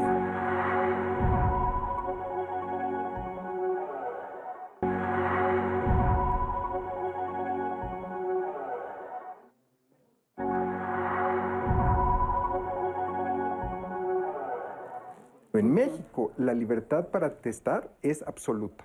Italia, España, Francia, en donde allá la libertad para testar o para disponer de su patrimonio es limitada. Que a través del testamento decides tú libremente a quién quieres que pasen tus bienes una vez que fallezcas. Particularmente en el mes de septiembre hay un descuento eh, que llega hasta la mitad de lo que se cobra eh, en, el, en el año. Cuando no hay testamento, claro. ahí es donde verdaderamente ocurren los problemas. Desafortunadamente, en muchos casos tienen que llegar a, tribunales. El costo, el gasto se vuelve exponencial con un agravante, el rompimiento familiar. El mejor momento para hacer tu testamento es ahorita. Con esta campaña se, se hace la difusión de la importancia del testamento, hay una reducción en costos de hasta el 50% en todas las entidades federativas. El testamento es, es el acto idóneo, el acto principal para decidir a quién le dejas tu patrimonio y tus bienes. Hay estados que desde los 14 años de edad se puede hacer el testamento. La mayoría de los estados, a partir de los 16 años de edad ya puedes hacer tu testamento. La disposición del testamento no son aquellos bienes que se tienen al momento de hacer el testamento, sino aquellos bienes que se tienen al momento en que fallece el testador. Septiembre es el testamento, el costo en la Ciudad de México es 3.200 pesos. En el momento de hacer el testamento va a pasar únicamente la persona interesada a hacer su testamento para que sea totalmente libre, sin presión alguna. Puedo ir haciendo testamentos nuevos y el testamento que vale es el último. El testamento más básico, tú vas con tu identificación a tu notaría más cercana, no tienes que ir al de tu domicilio. El albacé es una pieza clave, es quien va a seguir nuestras instrucciones de lo que queremos hacer. Nuestra última voluntad se plasma en el testamento y el, el albacé es el que se va a encargar de que suceda. Hacer tu testamento es, puede ser un acto único, lo puedes revocar o cambiar en el transcurso de tu vida cuantas veces quieras. El testador se va a quedar con un testimonio en su propia mano y su testamento va a quedar archivado en el Archivo General de Notarías de las entidades federativas y va a tener plena certeza que su instrumento ahí va a quedar. Es una buena práctica que el testador se lo comparte a sus familiares más cercanos para que sepa que efectivamente hay un testamento y solo se da a conocer una vez que se abre la sucesión eh, testamentaria.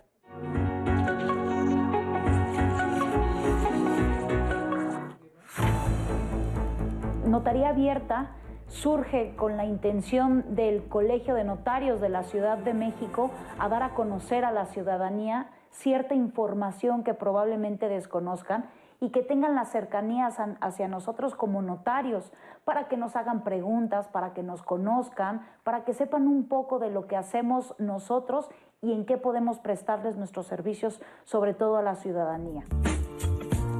¿A quién está dirigido? Al público en general. Realmente lo que tratamos o buscamos hacer es que sea a la ciudadanía en general, de una manera muy amable, de una manera sencilla, con un lenguaje sencillo, a efecto de que tratemos de dar a entender justamente el servicio que damos como notarios y como colegio de notarios de la ciudad, que sepan eh, lo sencillo que puede ser cualquier trámite que muchas veces les parece complicado, como un testamento, realmente es una situación o es un documento muy sencillo de hacer, que se acerquen a nosotros, que sepan más o menos de qué trata, que les demos la información necesaria y la apertura para que vengan al colegio de notarios o a cualquier notario de la Ciudad de México.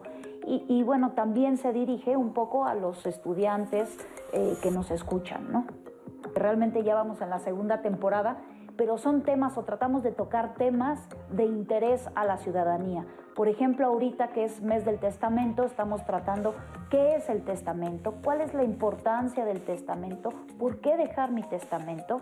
Eh, estamos viendo algunas cuestiones de capacidad o discapacidad, incapacidad, por qué no es adecuado ya hablarnos de una incapacidad. Em, Tratamos de ver las cuestiones de digitalización, medios electrónicos, en qué está el notariado actualmente y hacia dónde vamos, ¿no? Entre muchos otros temas que tratamos de semanalmente cambiarlos, pero que sean de interés para el público en general. Nos pueden ver todos los miércoles transmitimos en vivo, como yo le decía, a través de Radio Canal News Multimedia de 7 a 8 de la noche. Nos pueden seguir en Facebook a través eh, del Facebook justo del canal News Multimedia y de YouTube del canal de Colegio de Notarios. Pronto, no les sé decir cuándo, esperemos que muy pronto estemos también en TikTok y se puede ver en toda la semana, está retransmitiéndose también a través de eh, YouTube del Colegio de Notarios. Muchas gracias por esta información. Tenemos más de sus llamadas, comentarios. Les prometo que estamos haciendo todo el esfuerzo por leer sus llamadas. Todos sus comentarios han sido bastantes, no me van a dejar mentir. Eh, pero bueno, algunos se repiten, otros no, y estaré tomando esas para que nos puedan responder al aire lo más que se puedan. Lupita, tenemos justo esta llamada que nos hace Delia. Ella nos dice que en Aguascalientes en septiembre no detectó una baja de precios al hacer el testamento y que no recibió asesoría por parte de los notarios. Quiero agradecer eh, tu llamada, Dalia, que lo hizo en varias ocasiones y pues quería ver si nos podían responder ustedes. Gabriel.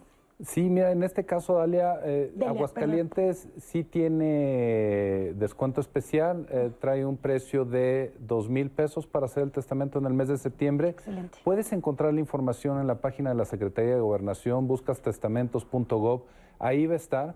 También puedes buscar en el Colegio de Notarios de Aguascalientes o en el Colegio Nacional del Notariado Mexicano, en sus páginas web, ahí vienen todos los directorios de todos los notarios que con muchísimo gusto te van a apoyar. Y en la página web de la Secretaría de Gobernación tenemos a personal del área jurídica dando informes y con gusto nos puedes llamar y te podemos dar una asesoría más personalizada. Pues muchas gracias, eh, Delia, por la llamada y pues ya espero que haya podido escuchar esta respuesta. Daniel Sánchez, también, yo tengo una casa, tengo planeado dejar la planta baja a mi nieto y a mi sobrino la planta alta. ¿Se puede hacer esto en mi testamento? Ya que en alguna ocasión un notario me ha negado el poder hacer esta dinámica. ¿Dividir la propiedad? Sí, eso no se puede ahí sí yo creo que lo que ha pasado con el notario este, le están diciendo la verdad. Eh, la única manera de poder dividir un bien de esta forma es constituyendo un régimen de propiedad y condominio, en donde se puede establecer que un departamento o un piso es para una persona y otro piso puede ser para otra persona. Cuando un solo bien eh, no está dividido eh, a través del régimen de propiedad de condominio, sigue siendo una sola cosa. Entonces yo no puedo establecer que una parte sea para uno y otra parte sea para otro. Lo que podríamos hacer es dejarlos a los dos en copropiedad y que ellos, ya una vez siendo propietarios, pudieran hacer un o estable, convenir un reglamento de uso de la copropiedad. Pero al final del día la, copropiedad va a continuar. ¿Qué significa la copropiedad? De que de todo el bien siguen siendo dueños los dos. Muy bien. Muchas gracias. Tenemos Elia Ruiz. Eh, ya tengo testamento, pero si la persona que tengo de albacea ya es bastante mayor, ¿cuál es el procedimiento para cambiar de albacea? Hay que hacer un nuevo testamento. Mm, Justamente por eso es la revocación y de hecho sí sería conveniente. O que tenga el sustituto.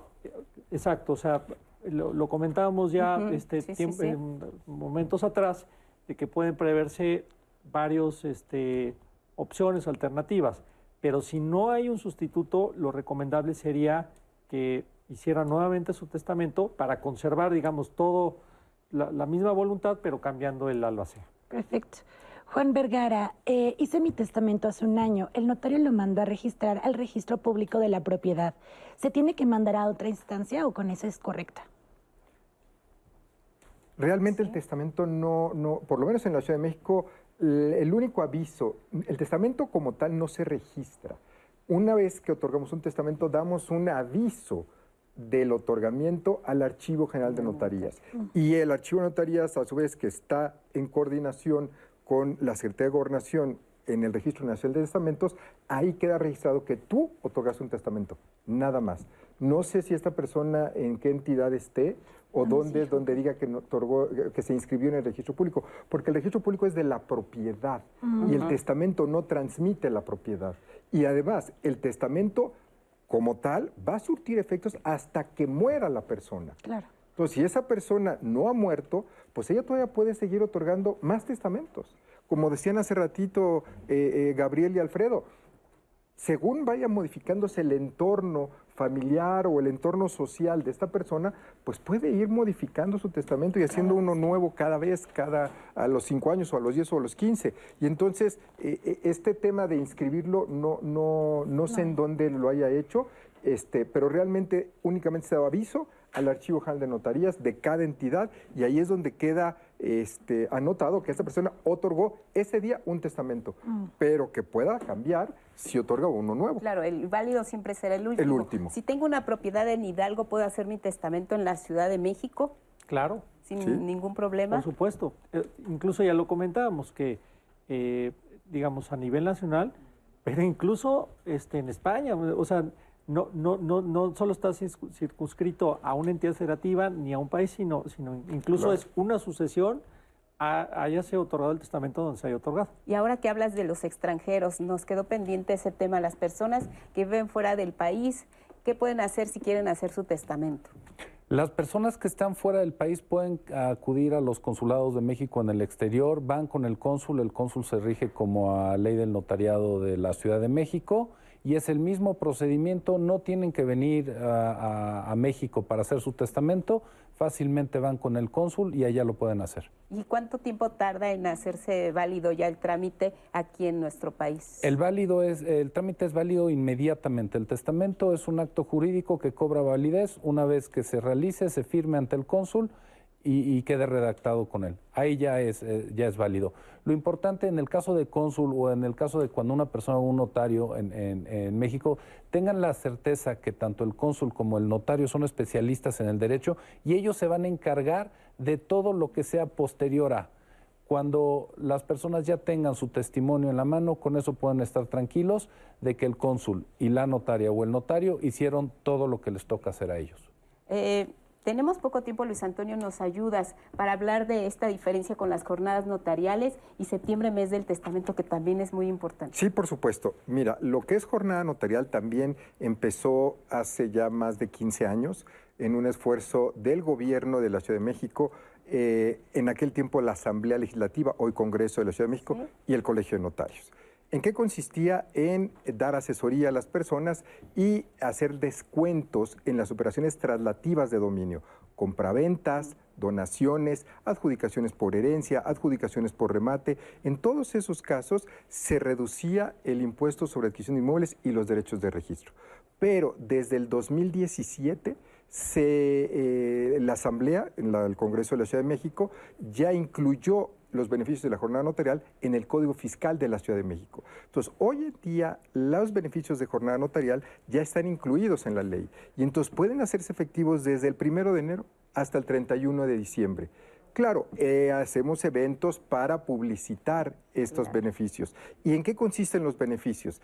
En que la persona eh, que tenga un inmueble cuyo valor catastral sea inferior a 1.800.000 pesos, valor catastral, no necesita obtener un avalúo comercial. Eh, el, valor, el pago del impuesto va a ser conforme al valor catastral y los derechos de registro también van a ser conforme al valor catastral. Y además se les va a otorgar un descuento de ese impuesto y de esos derechos. Y por último, los notarios también hacemos un descuento en los honorarios que puede llegar hasta un 30% de los honorarios que cobramos normalmente por una operación de esta naturaleza. El valor catastral lo vemos en nuestro en la boleta en la boleta predial. en la boleta predial ahí viene el valor catastral. Y entonces cuando el valor catastral está hasta estos límites tienes derecho a, obtener estos beneficios, porque normalmente en cualquier operación traslativa de dominio hay que obtener un avalúo. En la Ciudad de México, hay que obtener un avalúo comercial, tienes el valor catastral y si estás vendiendo hay un valor de operación, un valor de la compraventa. Entonces, de estos tres valores, sobre el más alto es sobre lo que se calcula el impuesto sobre adquisición de inmuebles y los derechos de registro. Y entonces, con el beneficio, no hay que sacar avalúo. Y entonces hay que pagar, vas a pagar conforme, conforme a un valor más bajo. Ahí está lo que es la jornada notarial y septiembre, mes del testamento. Hay que aprovechar estas oportunidades. Se levanta el telón, Andrés Castor. Estamos contigo. Hola, ¿qué tal? Lupita, Anaí, amigos y amigas que nos ven en Diálogos en Confianza. ¿Qué harían si de pronto en el patio, en el jardín de su casa, se encontraran con que tienen un visitante, una criatura mágica como es el nahual? ¿Se espantarían? ¿Tratarían de conocerlo?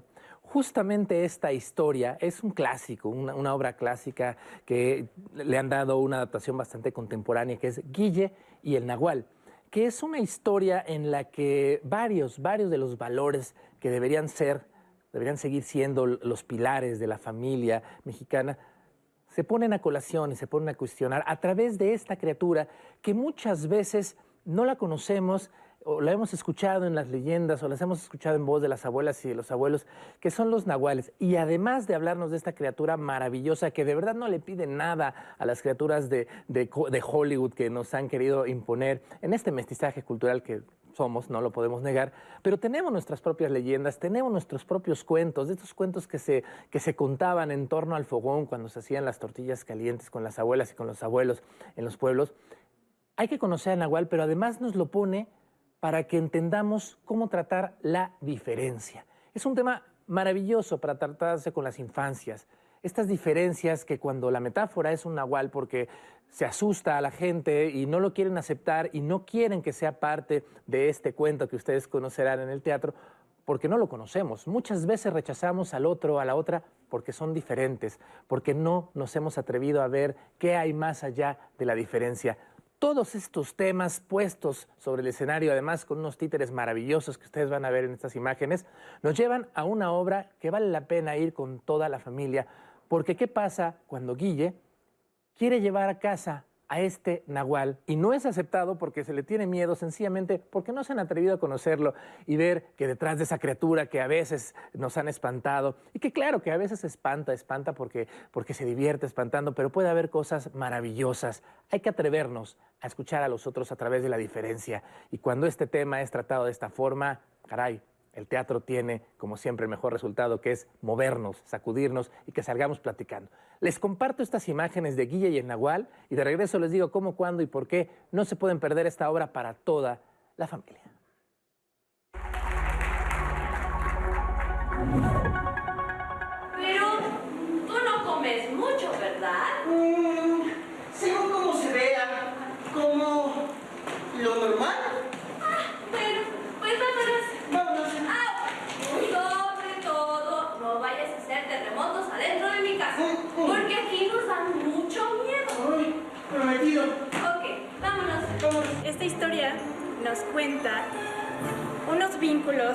Importantes en la sociedad que a veces no son tan bien eh, recibidos o a veces son un poco tabú entre los niños y estos seres místicos que hay en la cultura mexicana que pues, por mucho miedo que tienen la- la- las personas no se abren esos vínculos.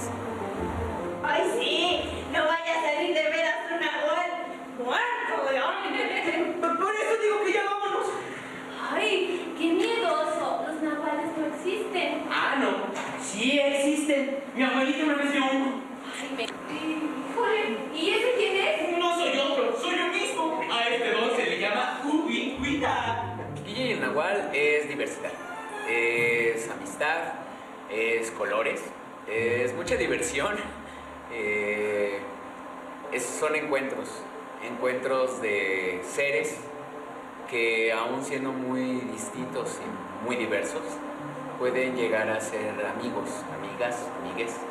Y creo que eso es lo más hermoso y por eso, por eso vale mucho la pena esta obra. Porque en quien no esperas encontrar una amistad o un vínculo, ahí es donde se siembra una familia. Ah, él es el que hace los temblores. ¡Ay, el que se comió la milpa! Ah, mi... ¿Qué? Ah, ah, no, no, no, señorita, no. Dame mi pan. Vas a sacar ese animal inmediatamente. ¿Y de veras no dejan que se quede? No. ¿No entiendes? ¿Metiste una bola a la casa? ¿Cómo se te ocurre, Guillermina? ¿Cómo se te ocurre? ¿Cómo crees que vamos a tener nahuales en la casa? No, lo vas a sacar a ese animal inmediatamente. Para Tribu Producciones es importante hablar del nahual, uno porque es una cuestión muy mexicana que tiene sus interpretaciones muy disímbolas en todo el país, pero también porque es, al- a- es un ser que es diferente, que es desconocido, que es incomprendido y que muchas veces no necesita ser un nahual para tener todas estas características en la sociedad. Entonces, para nosotros es muy importante que los niños sepan que independientemente de quiénes son, son tan valiosos como cualquier otro y que pueden tener todas las capacidades y todas las posibilidades para crecer y ser amados tal cual son. Es lo que hace ruido. No, señora. ¡Ya cállense! ¿no? Sí.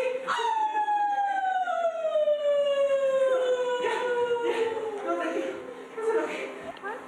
Tú no eres Estela. Ah, ah, Ni tú tampoco. ah, ah. Entonces has de ser. ¿Quién eres? Soy el nahual. Bueno, pues hay que atreverse a ir a conocer esta aventura de Guille y el Nahual que van a poder presenciar ahí en la titería en Coyoacán, en la Casa de las Marionetas, ya sea el sábado o el domingo a la una de la tarde. Atrévanse y siempre, siempre hay que ver qué hay detrás de aquello que es diferente y no rechazarlo de primera instancia. Y aquí nos vemos el próximo jueves para hablar de más teatro mexicano en Diálogos en Confianza por el 11. Gracias Andrés, gracias, te vemos la próxima semana. Gabriel Moya, ¿cómo cierras el programa? Me, gustaría dejarles un mensaje muy claro. Hacer su testamento es algo muy sencillo. Acérquense con su notario, ya sea que tengan testamento o que ya está abierta una sucesión y tengan dudas, acérquense con su notaria, su notario. Hay más de cuatro mil notarios en todo México dispuestos a ayudarles en esta campaña septiembre, mes del testamento. Y hay que aprovechar que ahorita tenemos ese, ese descuento. Alfredo, gracias, gracias Gabriel. Muchísimas gracias. Este, pues agradecerte a ti, Lupitán, ahí. Eh, por, la invitación. Al contrario. Pues el mensaje yo creo que fuimos muy, muy claros en decir, acérquense con su notario. Sí para hacer testamento, hay que hacer testamento, pero para varias eh, otras cuestiones, que por ahí luego te dejo eh, un, tema que son este, todas aquellas medidas para eh, cuidar y, este, los bienes, ponerlos en orden. Pero como, como punto final, el testamento es una inversión que da tranquilidad, que da paz y que conserva la armonía familiar. Es muy importante que todos eh, procuren hacerlo. Muchas gracias. Sobre todo esa parte, la armonía familiar, porque Sin duda alguna. los pleitos están a la orden del día. Luis Antonio Montes de Oca, muchas gracias. ¿Cómo cierras? Lupita, muchas gracias. Anaí, muchas gracias. Pues mira, la cultura de la prevención. Eso es lo que tenemos que permear, eso es lo que tenemos que hacer que la gente lo entienda y que acuda a otorgar un testamento. El testamento de alguna manera es eso, es prever problemas en la familia, en los hijos, en los, en los seres queridos, ¿no? Entonces, en la medida en que uno decide en vida cómo quiere distribuir esos bienes, a quién quieren que se les quede, eso es lo que va a ayudar a resolver los problemas en un mañana. Y acerquémonos a los notarios, no los veamos como unos entes alejados de otro planeta. Así es. Están para ayudarnos. Así es, estamos para ayudarles. Nosotros en el Colegio de Notarios de la Ciudad de México tenemos, como decía Alfredo hace un momento, consultoría jurídica gratuita martes, miércoles y jueves de 4 a 6 de la tarde. Estamos en Río Tigris número 63, entonces las personas pueden acudir directamente al colegio o hablar por teléfono y hacer una cita. Y, con gusto ahí vamos a estar los notarios atendiéndoles, ayudándoles. Siempre estamos para servirles. Gracias a ustedes en casa también.